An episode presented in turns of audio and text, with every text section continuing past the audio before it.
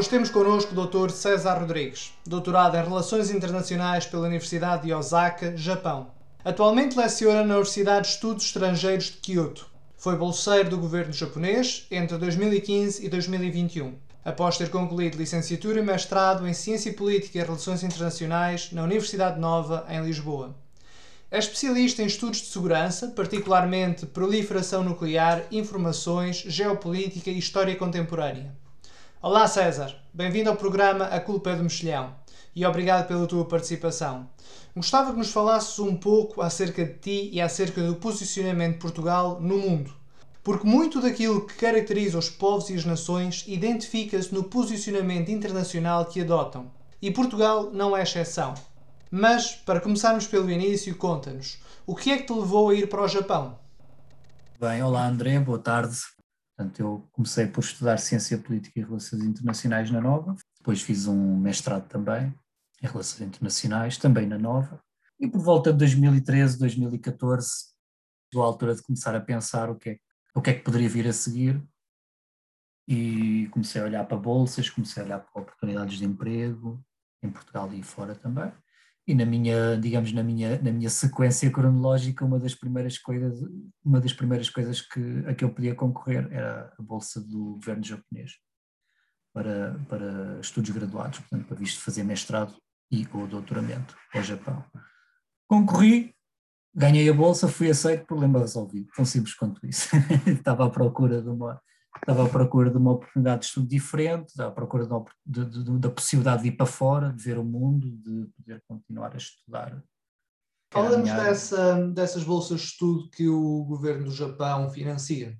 Aquilo em japonês é o Mongakusho, mas podemos deixar o japonês de lado agora e é, portanto, é a bolsa do, do Ministério da Educação, do Desporto, Ciência, Tecnologia, é assim aqueles ministérios enormes com tem umas 10 palavras o nome do Ministério, mas a abreviação é MEXT, M-E-X-T. E são umas bolsas que o governo japonês disponibiliza a nível global, para o qual há um concurso todos os anos também. E, e essa bolsa consiste no seguinte: consiste em os alunos poderem candidatar-se a vir estudar em qualquer uma das, das universidades no Japão, designadamente as universidades uh, públicas, mas as privadas também. Uh, o governo paga as propinas, Portanto, estuda-se estuda gratuitamente e paga também o voo, de, a viagem de, vinda e depois a viagem de regresso. Atenção, as viagens intermédias não paga, como é evidente. E dá uma bolsa de aproximadamente 150 mil ienes, que, enfim, que depois flutua bastante, dependendo da taxa de câmbio, mas estará alguns, talvez entre os 1.000 e os 1.500 euros. Com uma taxa, de, uma taxa de, com uma flutuação da taxa de câmbio já bastante, bastante, bastante grande. E pronto, e eu diria que, que é provavelmente das, das últimas bolsas clássicas completas que se consegue arranjar. Por exemplo, lembro-me lembro que na altura estava a investigar a Fulbright para os Estados Unidos. Ah, e a bolsa Fulbright, aquilo é um, é um cheque que dão, é um cheque de 25 mil dólares, qualquer coisa parecida com isso, e, e acabou-se. Qual é que é o benefício para o Japão uh, ao financiar estas, estas bolsas? Vários, tem vários benefícios. Portanto, como eu disse, isto é, uma, isto é um programa a nível internacional. Nós em Portugal somos escolhidos todos os anos, ou éramos, agora não sei, mas éramos escolhidos apenas dois ou três. Talvez no meu ano fomos três, mas regra já éramos dois. Ah, mas há outros países, tipo Espanha, portanto, a julgar pelos meus colegas, tive colegas da Hungria, da Jordânia, do Iémen, dos Estados Unidos, ah, e, e, outros países têm enfim, enviam muitos mais candidatos. Portanto, no geral, estamos a falar de centenas de alunos internacionais, talvez centenas, que eles todos os anos importam, digamos assim, para vir estudar. E quais são os benefícios disso? Em primeiro lugar, é trazer sangue novo para as instituições deles e para o, o digamos, o corpo de alunos e o corpo de professorado deles. Porque nós somos o imigrante, o tipo de imigrante ideal para, para, para os japoneses, ou o tipo de, o tipo de, de de, digamos, uma, uma, uma prospecção de internacionalização que lhes interessa muito. Eles querem gente que esteja disponível para vir para aqui, que estude aqui, que entre na cultura, que contribua para a academia deles, não é? Que contribua para o processo de internacionalização deles e que, se possível, depois fique aqui também no Japão. Esse é talvez um dos objetivos implícitos, não declarados, mas implícitos desta estratégia de trazer centenas de alunos todos os anos para cá, totalmente pagos, sublinho, totalmente pagos. E realmente isso acontece. Há muita gente que por aqui fica, uh, há muita gente que depois envereda pelo, pelos vários caminhos de empregabilidade. Aliás, eu se calhar sou um pouco testemunho disso. Eu, eu terminei, o, terminei o doutoramento agora em março.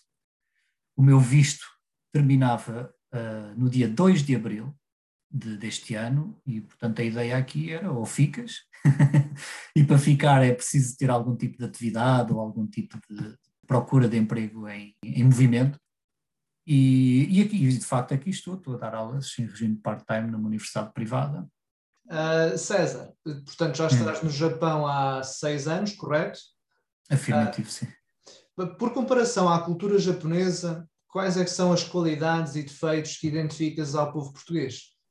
Ui, bem, isso, isso, ui, nem sei por onde começar porque isso realmente tem muito que se lhe diga. Eu gostava de assinalar duas coisas que me surgem assim de repente. Em primeiro lugar, gostava de dizer que o Japão é um país de extremos.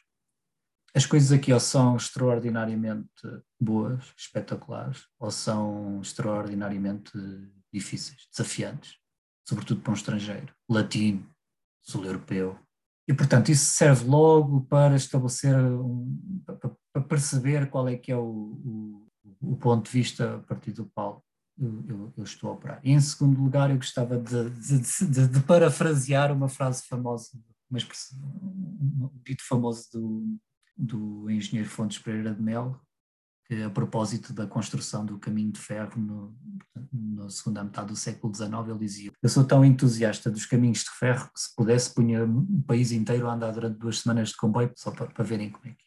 Essa frase inspira-me a dizer o seguinte, eu se pudesse obrigava os portugueses que estão todos em Portugal a virem cá para fora e olharem o seu país visto de fora e tendo a experiência de como as coisas são lá fora também e obrigava aqueles que estão cá fora a irem para dentro de Portugal também para, para não, não perderem o contacto com, com as suas raízes e não perderem também uma certa honestidade, digamos, antropológica e social, e também para darem o seu contributo, porque a verdade é que a gente estamos cá fora, eu, eu nunca pensei, eu vim aqui para estudar, inicialmente dois anos, e já cá estou há seis, portanto acho que neste momento já me posso considerar talvez imigrante, nunca pensei que me pudesse tornar realmente imigrante nesse sentido clássico, mas em boa verdade acho, acho, acho que já, já, já o sou. Epá, e realmente uma pessoa estando cá fora vê, vê as coisas de maneira diferente. Portanto, eu estou no Japão, estou no Extremo Oriente, à minha volta é só Ásia, culturas completamente diferentes. E, portanto, daquilo que, é, daquilo que é uma perspectiva de quem está no Japão e daquilo que são as virtudes e os defeitos da própria sociedade japonesa, aquilo que eu posso dizer sobre as qualidades e os defeitos, enfim, eu não gostava de usar a palavra defeitos, mas enfim, os, os aspectos a melhorar, ou, ou, as não virtudes, ou desvirtudes, enfim, tudo, tudo certamente que o nosso, a nossa, nosso público saberá perceber o que eu estou a dizer, que eu digo isto com, com bondade e com amor pelo meu país. Uh, aquilo que eu posso dizer é o seguinte, o povo português tem uma espécie de mentalidade de país encostado à beira-mar. Não é espécie, literalmente é isso que se trata. Ou seja, está encostado a um canto geográfico, longe do, dos centros de, decisórios e longe dos centros da economia e da tecnologia e onde pensamento, os, as grandes linhas de pensamento, enfim, brotam, etc. E nós, portanto, nós temos uma temos uma, uma perspectiva muito distante sobre aquilo que é o, o funcionamento do, do mundo atual. Nós não temos bem com noção de como o mundo cá fora está a operar. Eu acho que o povo português é um povo, vou ser honesto, acho que é um povo extraordinário. Eu, portanto, estou no Japão há seis anos. Antes de vir para cá, tive a oportunidade de viajar ainda um, um bocado pela Europa. Estive em Macau, estive em Hong Kong, já na Coreia do Sul, também tive a oportunidade de ir à Mongólia. Epá, e eu acho, honestamente, acho que não há povo nenhum que esteja tão bem no mundo como nós. Nós temos uma capacidade de, de adaptação absolutamente extraordinária. Temos sagacidade, temos profundidade cultural e profundidade uh, cultural, e quando eu digo cultural não digo na, na base dos estudos, né, ter conhecimento estou foda, nós somos o resultado de um processo de fermentação com vários séculos, que já está presente, que, que já está presente nos, cinco, nos quatro ou cinco continentes, uh, portanto, desde essa altura. E, portanto, nós, nós estamos equipados naturalmente, de forma inerente, a estar em, em qualquer parte do mundo. Somos pessoas humanas, somos pessoas com, geralmente com, com epá, pronto, um bocado com o complexo do magriço, ah, sim, epá, vamos lá e vamos lá todos e não sei o quê, mas somos, eu diria que temos uma certa humildade interior. Isso... E será que os portugueses têm alguma coisa a aprender com os japoneses? Pronto, uh, sim. Agora, e os japoneses são um povo extraordinário e são um povo, e são um povo com uma, com uma, uma digamos, uma densidade de introspeção impressionante. É um povo que, enfim, que sempre foi, foi insular e que foi reclusivo e introvertido e que não tem a mesma capacidade de se adaptar e de, de estar na, na, nas, várias, nas várias circunstâncias que o mundo pode oferecer. Um, agora é assim, vamos agora à outra parte. Agora, o povo português. Não é o povo, se calhar não é o povo, é a sociedade. E é a sociedade agora. Portanto, não sejamos injustos com aquilo que são os nossos mil anos, quase mil anos de, história. Né? o, o, povo português, epá, eu já eu, eu estou a experimentar isto aqui à minha volta e já ouvi isto N vezes e de certeza que tu também e que os ouvintes também. Os, os portugueses parece que dentro do seu país não saem da cepa torta e estão sempre e estão sempre presos a uma espécie de, de estado de, de lacidão e de, e, e, e de, precariedade. Vão lá para fora, tornam-se espetaculares. E como dizia o padre António Vieira, se o sal não salga à terra, ou é do sal ou é da terra. E o problema claramente não pode ser dos portugueses. Porque lá está, os portugueses vão lá para fora e são excelentes, são espetaculares. É tipo a Mourinho, não é? Sem espinhas. E, portanto, isto leva-nos a concluir que há problemas de sistema, problemas do, do contexto em, no qual o, o, o povo português se insere. Mas extensão, agora vamos àquilo que são talvez as, eh, enfim, os, os defeitos ou as não, as não virtudes, as desvirtudes do, do povo português. Epá, acho, por exemplo, que a gente precisávamos ser mais organizados. Acho que, acho que nós devíamos eh, ser, ser menos também reclusivos à nossa maneira sempre, sempre no, no, no, no, país, no canteiro, no canteiro plantado à, à beira-mar, o, o, vinhozinho e o pãozinho é tão bom. Sim, senhor, é tão bom, eu também gosto, eu adoro, quem me dera. Eu, fico, eu às vezes sonho com isso, estou aqui, mas, epá, mas, mas, uh, mas uh, a, a, incapacidade às vezes que se vê de pensar as coisas de forma rasgada, com ambição, e quando digo ambição, não é no sentido, no sentido vá liberal, economicista da coisa, estou a falar no sentido de sonhar, de ter esperança, de ter a capacidade de empreender. Ah, mas pronto, lá está, o sistema se calhar também não, não, não permite que isso aconteça, mas olha, eu posso dizer-te uma coisa, o povo português aqui no Japão, toda a gente, toda a gente sabe quem nós somos. Os portugueses foram os primeiros a chegar ao Japão, os primeiros europeus, isto é, não fomos, não fomos os primeiros a chegar cá, os primeiros europeus que aqui chegaram e a herança portuguesa uh, é impressionante. Eu agora, ainda agora vim ali de baixo, tive de fazer umas compras, passei por um supermercado e estava lá vendo um bolo de, de, que é uma herança direta da, da doçaria uh, portuguesa, que se chama Castela, que é uma espécie de pão de ló. Cassutera, dizem eles. É sim, mas uh, lá está, mas nós não, não temos a capacidade de capitalizar as nossas, as nossas vantagens. Eu lembro-me há uns, há uns bons anos atrás, que é o ministro da, o ministro da Economia, que era o Álvaro Santos Pereira, que era o ministro Passos Coelho, ele dizia uma coisa que na altura toda a gente gozou com ele, oh, oh, oh, este pontinho. Um gajo que vinha de Vancouver, lá está, um tipo vinha de fora, pá, com, com outra mentalidade, com, outra, com vontade de fazer coisas, sem, não estava para contemplações uh, de corte, nem, nem nada desse género. Acho eu. Foi a impressão com que eu fiquei na altura. Também era mais novo. Não sei se, se agora veria as coisas assim. Mas na altura ele disse assim: a propósito, estava lá num, num sítio com pastéis de nata por algum motivo. Não sei se era uma fábrica de pastéis de nata, se estava no, nos pastéis de Belém, já não me lembro. Mas ele dizia: Eu não percebo como é que um pastel deste, espetacular, como é que a gente não está a vender isto pelo mundo fora? Como é, que gente, como é que os portugueses não estão a vender isto pelo mundo fora? Toda a gente gozou com ele, ah, os pastéis de nata, isto é que ele pensa. Oh. Epá, e a verdade é que, entretanto, o, a egg tart está-se a espalhar a um ritmo absolutamente viral por, por tudo quanto é lado. Em Macau, de todos os sítios na Ásia, em Macau, a entidade, enfim, a figura que, que começou a capitalizar nos pastéis nata é um tipo, um australiano, salvo erro, que vivia lá, que era Lord Stowe, e que começou a fazer pastéis nata, diga-se de passagem, inferiores aos nossos. Mas que conseguiu, enfim, palavra agora em, em voga é monetizar, conseguiu, conseguiu transformar aquilo num sucesso internacional. Ali em Osaka, no centro da cidade, há uma barraca do Lord Stowe. E ele vende aquilo como hectare. E, e é uma referência portuguesa que estão os outros a construir em cima de nós e, e, nós nos deixamos estar a tocar, a tocar viola nas ruas de Alfama, a achar que está tudo bem porque temos o nosso, temos o nosso solzinho e, o nosso, e a sardinhazinha e o pãozinho e que bom que está e depois os estrangeiros passam por cá e dizem, dizem oh, everything's so good, é, é wonderful, tudo muito bom, muito bom, ah, Portugal tão bom. E a gente ficamos todos contentes, mas depois não sai daí, voltando à vaca fria. Os japoneses sabem muito bem quem nós somos e cuidam eles muito mais da nossa, do nosso legado aqui do que nós, do que nós próprios. Eu estive em Nagasaki em, em setembro. Nagasaki é uma cidade que foi fundada por padres jesuítas portugueses, uma cidade que não existia antes.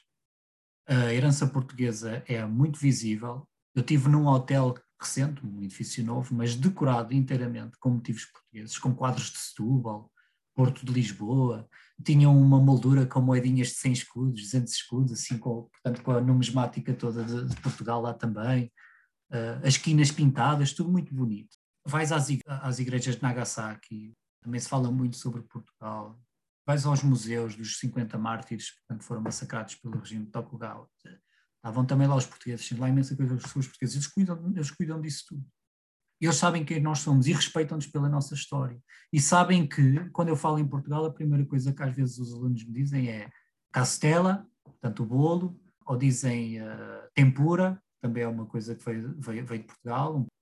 Portanto, eles sabem muito bem quem nós somos. Mas, se eles nos tratam com reverência e respeito, isso aí, eu com o tempo, epá, às vezes apercebi-me que eles sabem que nós somos um país empobrecido, somos um país que às vezes aparece nas notícias internacionais não pelos melhores motivos, e não me estou a referir ao futebol, evidentemente, estou-me a referir, por exemplo, às questões da dívida, estou-me a referir, por exemplo, a determinadas, determinadas coisas que acontecem no âmbito da política. E no meio da elite, digamos, das da, da, da relações internacionais japonesas, o português ou Portugal e não é só Portugal, atenção, a gente vamos agrupados com, com, outros países com características semelhantes. Nós somos, se calhar, agrupados naqueles países que não conseguem tomar conta de si próprios, que é not take care of themselves. Que não se põem finos, pá, que, não, que, não, que não se organizam e que não, não põem a casa em ordem e que não, não, não enveredam por um caminho, um caminho que seja um caminho de progresso.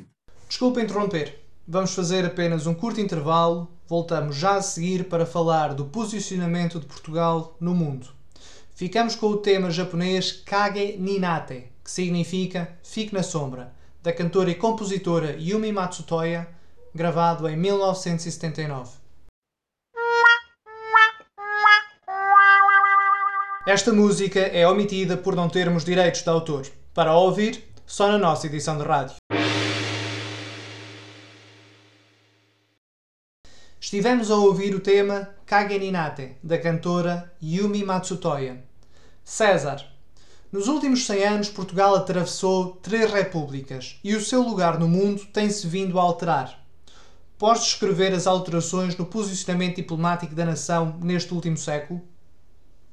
Bom, essa pergunta eu gostava de responder de forma mais ou menos curta, mas parece-me que há aqui duas ou três coisas que, que, é importante, que é importante assinalar nas linhas de fundo da política internacional portuguesa. Em primeiro lugar, nós parece que temos uma orientação, uma vocação para o Atlântico e para o mar.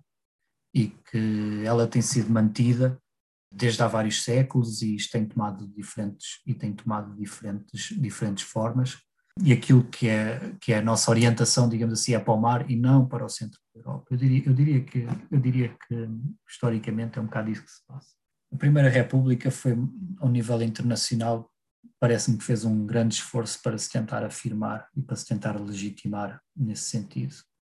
E a Primeira República foi, um, foi muito conturbada, tiveram inúmeros governos e inúmeros presidentes da República, tivemos uma guerra pelo meio, problemas financeiros graves.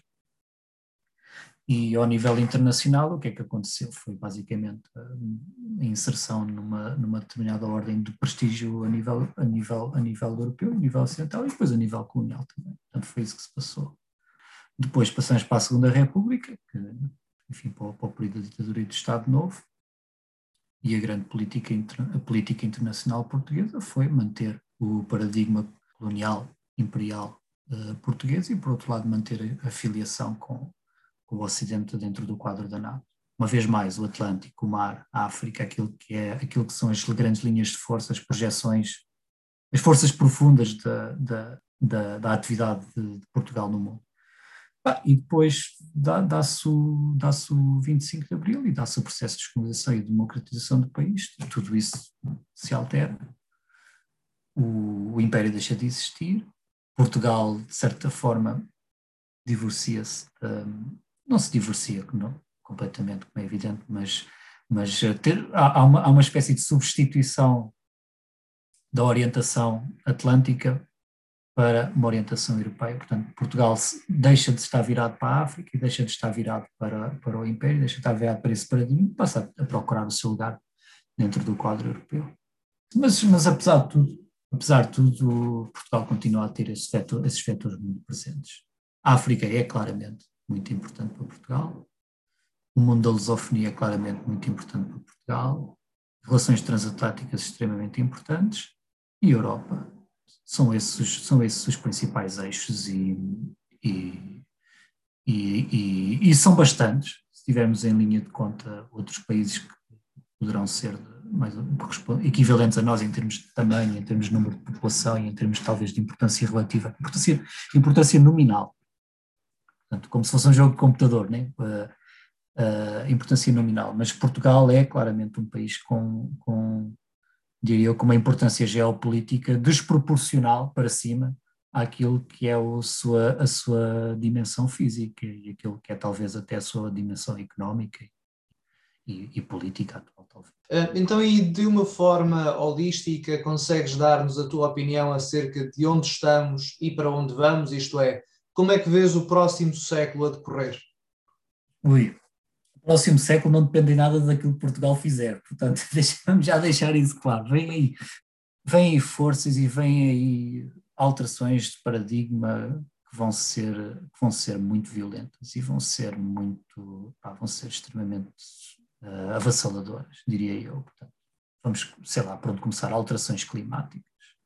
Isto vai alterar por completo um, vai alterar por completo o, o, os, ciclos de, os ciclos ambientais de cada país, com impactos na agricultura, com impactos depois na economia, com impactos nas migrações.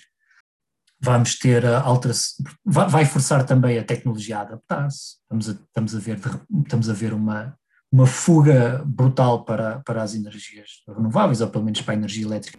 Estamos a ver a ascensão de, a ascensão de novas economias, sobretudo na Ásia Estamos a assistir também à descentralização do, do, do poder, portanto, aquilo que se chama a ascensão de uma ordem multipolar, uh, com a China a desempenhar um papel cada vez mais preponderante. Epá, e Portugal, Portugal é um país que nós já aqui estamos há muito tempo. Sempre nos soubemos desenvencilhar, sempre nos soubemos adaptar às, às múltiplas alterações à, à, à ordem internacional que houve. Um, como dizia o, ele se chama Miguel Esteves Cardoso. Ele dizia isto aqui há uns tempos atrás numa crónica, há uns tempos, há uns bons anos, mas alguma, por algum motivo ficou-me naquilo. Ele dizia, pá, cuidado, está bem, a gente somos, somos um bocado pobres e, e desorganizados e assim atabalhoados, ah, mas, mas, mas cuidado, cuidado, cuidado com os portugueses, cuidado com os portugueses, porque já nos tentaram invadir várias vezes, nunca ninguém conseguiu. Já nos tentaram subjugar várias vezes, nunca ninguém conseguiu. A gente arranjou maneira de criar aqui um país que não é um país muito natural. Um, um retângulo encostado num canto, pá, um anexo, é basicamente um anexo que nós, que nós, nós capturamos na Península Ibérica, rodeado de potências maiores. Nós conseguimos fazer isto. Olha, como o Agostinho da Silva é dizia, nós imaginámos um país onde, nunca, onde ninguém o tinha imaginado, geograficamente e, e, e, e espiritualmente, talvez. Mas de uma forma holística, vai haver alterações de contexto que vão, vão ser muito violentas e que vão e, e, e, que vão são elas que vão determinar, são elas que, que, vão impor a sua lei a nós e não, não é propriamente nós vamos estar a, a, a impor a, a, nossa própria lei a nós próprios. Portanto, o nosso esforço vai ter de ser um esforço de grande adaptação vai ter de ser um esforço de grande preparação e de grande compreensão sobre aquilo que é o funcionamento da ordem internacional e o funcionamento da economia e o funcionamento da tecnologia. Estamos a ter transições absolutamente, absolutamente avassaladoras uh, ao nível de, de, Já vamos para aí que é na quinta revolução industrial, já nem sei. Agora com o IT e com a inteligência artificial. Eu não vejo, não vejo grande, grande, grande preocupação a, a, em Portugal em relação a este, este, tipo de, este tipo de alterações de paradigma. Portanto, eu acho que nós neste momento estamos apagados, estamos presos, atolados em formulações enquanto do, do âmbito político e económico e como tal depois também uh, social, uh, das funções do Estado, educacional, portanto em termos, em termos holísticos acho que nós estamos apegados a uma fórmula que, epá, que precisa de levar uma volta muito rápida. Acho que, te, acho que temos de nos preparar para um mundo que vai ser muito mais competitivo e muito duro e eu tenho a impressão que a gente estamos em risco de, de perder esse comboio. Um, portanto, para onde estamos e para onde vamos? Epá, uh, das duas uma, ou, ou, metemos, ou metemos uma abaixo e, e arrumamos a casa e, e, e temos um, um, debate muito sério sobre aquilo que pode ser a função de Portugal uh, a nível internacional, e quando digo a nível internacional é político, económico, social, tecnológico, etc ou temos um debate muito, muito sério e, e, e pensamos em estratégias fundamentadas na base da razão, ou então vamos uh, calma, mas uh, inexoravelmente caminhar para talvez uma, maior, uma menor relevância e uma maior dificuldade em nos conseguirmos manter à tona. Essa é, essa é, de, facto, essa é de facto a tendência. Epá, Portugal podia ser a Singapura da Europa, estás a perceber? E quando eu digo Singapura, não me estou, não me estou a referir ao modelo agressivo, financeiro e, e autoritário, porque aquilo é um Estado autoritário. Ou asiático, não estou a dizer que agora temos de ser todos formiguinha e, e, e, obedecer a uma ordem coletiva. Não, não estou a dizer isso. Epá, nós, temos um, nós temos uma posição geográfica absolutamente invejável. Nós temos um tempo espetacular um povo que sabe acolher, um povo com capacidade de adaptação, um povo que sabe estar no mundo e que está no mundo, e que está no mundo, historicamente e de facto, neste momento.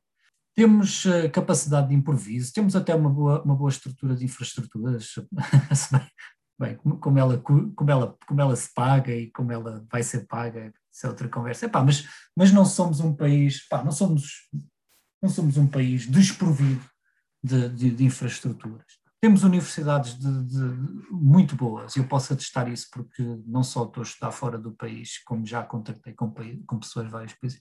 Epá, o que é que nos impede, o que é que nos está a impedir de ter um sistema político-económico que permita, que permita crescer, que permita uh, dar esperança às pessoas, que permita aos jovens conseguirem uh, prosseguir os seus sonhos aqui. E epá, eu, não, eu, não, eu não encontro explicação nenhuma para além de que de algum, alguma coisa está a ser mal gerida. Era, olha, lá está, pegando novamente na metáfora do, do padre António Vieira, se o sal não salga, ou é do sal ou é da, ou é da terra. E, e claramente, epá, eu recuso-me a aceitar que seja do povo recuso-me a aceitar, porque, porque historicamente nós conseguimos grandes coisas. Uh, empiricamente, agora vê-se portugueses que saem fora e que prosperam e que crescem na sua vida, ganham perspectiva, mas é só, só, em só estando em Portugal é que é muito difícil sair da separatória. E, e acho que é importante, e só para concluir, acho que é importante e acho que é muito urgente eu acho que é muito urgente a gente, a gente sentarmos todos à mesa e, e, epá, e pensarmos o que é que nós vamos fazer, porque eu tenho a impressão que, que com o que aí vem, os 30 gloriosos já passaram, portanto a prosperidade do pós-guerra isso já acabou. Aquilo que nós temos agora é um mundo altamente competitivo e altamente dinâmico e com o nível de dificuldade tipo jogo de computador, o nível agora está em hard cada vez mais com desafios ecológicos e desafios ambientais e desafios de, de, de proficiência tecnológica, pá, já não basta ser, saberes. Já, para teres uma fábrica já não basta meter lá os torneiros e os tornos mecânicos e, e, pá, e fazer peças de aço e pronto, e aquilo depois transforma-se na máquina. Não, não. Cada vez mais tu precisas estar de insistir muito na excelência. Portanto, a grande pergunta é: o que é que Portugal devia estar a fazer e que não faz? Ah, essa pergunta, isso aí, olha, até, até me vou respeitosamente escusar de, de, responder naquilo que é a minha opinião pessoal, porque esses problemas estão identificadíssimos há muito tempo e por organizações internacionais e por observadores imparciais e por. Ah, quais são os grandes problemas macro, macro, ma, macroeconómicos? Vamos à economia, a política depois. A política, a política talvez, talvez podemos encarar como a gestão, neste caso a gestão da, da questão socioeconómica esses problemas estão identificados. Do ponto de vista macroeconómico, quais são os problemas? Justiça lenta, não necessariamente por esta ordem, mas justiça cara, lenta, as coisas ficam empatadas, nunca nada se resolve. Impostos altíssimos, burocracia pesada, peso excessivo, excessivo do Estado, se bem que eu sou uma pessoa bastante estatista, diga-se, deixe-me já deixar isto claro, eu sou, um, eu sou um filho do Serviço Nacional de Saúde, sou um filho do, universidade pública, sou, sou filho de um funcionário público também, diga-se de passagem. Epá, mas, mas, eh, mas acho que qualquer pessoa que neste momento se aventure nos serviços, nos serviços do Estado, naquilo que é, que é a operação do Estado, tem a, tem a sensação, né, com maior ou menor intensidade, de que as coisas não, não estão a funcionar muito. Ah, portanto, isto é, é, atacar estas coisas e, e, e, e, criar condições para que as pessoas possam prosseguir a sua atividade e que possam prosseguir, prosseguir montar os seus negócios, sei lá, ter a seguir os seus sonhos, poder estudar, estudar, estudar livremente, sem se sentirem sempre presos a uma, uma estrutura kafkiana na qual uma pessoa, o único resultado possível é um gajo ser lixado. Um, mas isso está identificado, está identificado. O que é que Portugal poderia fazer? É isso, é, é fazer um esforço para, para, simplificar, para simplificar a vida, da, a vida das pessoas, para simplificar a vida daquilo que é o pulsar económico do país, que é, que é as, as pessoas com os seus negócios, as pessoas com o seu trabalho, uh, criar condições para, para, para, para que dentro desse, portanto, dentro de um funcionamento económico saudável, haver sempre também a preservação da dignidade e, do, e dos direitos das pessoas, não é? E é isso, é assim, a minha resposta é, a minha resposta, portanto, vai nestes, vai nestes, vai nestas achegas, nestas pinceladas assim largas e depois o, e depois o debate particular, epá, é só ir ler, ler, ler um, não é ir ler estudos, é ir ler uma boa entrevista com um especialista, recomendo às pessoas, uma boa entrevista num especialista, ler um, um bom debate entre, entre, entre um, um jornalista e um, um, sei lá, um responsável por um setor, tentar, pá, tentar ver o que é que para, para se perceber depois aquilo que são os problemas particulares. E é com estas pinceladas largas que chegamos ao fim de mais um episódio. Com a certeza de que neste Portugal o único resultado possível é um gajo ser lixado pela justiça, pelos políticos, pelo Estado e pelas suas instituições. E o mais triste é que as coisas não tinham de ser assim, mas são. Para citar o Redemption, uma curta-metragem de docoficção portuguesa de 2013, realizada por Miguel Gomes, Portugal é um país muito triste e vai ser sempre assim. O nosso muito obrigado ao Dr. César Rodrigues pela participação no programa A Culpa é do Mexilhão. Para terminar, ficamos com Adriano Correia de Oliveira, Canção com Lágrimas, de 1970.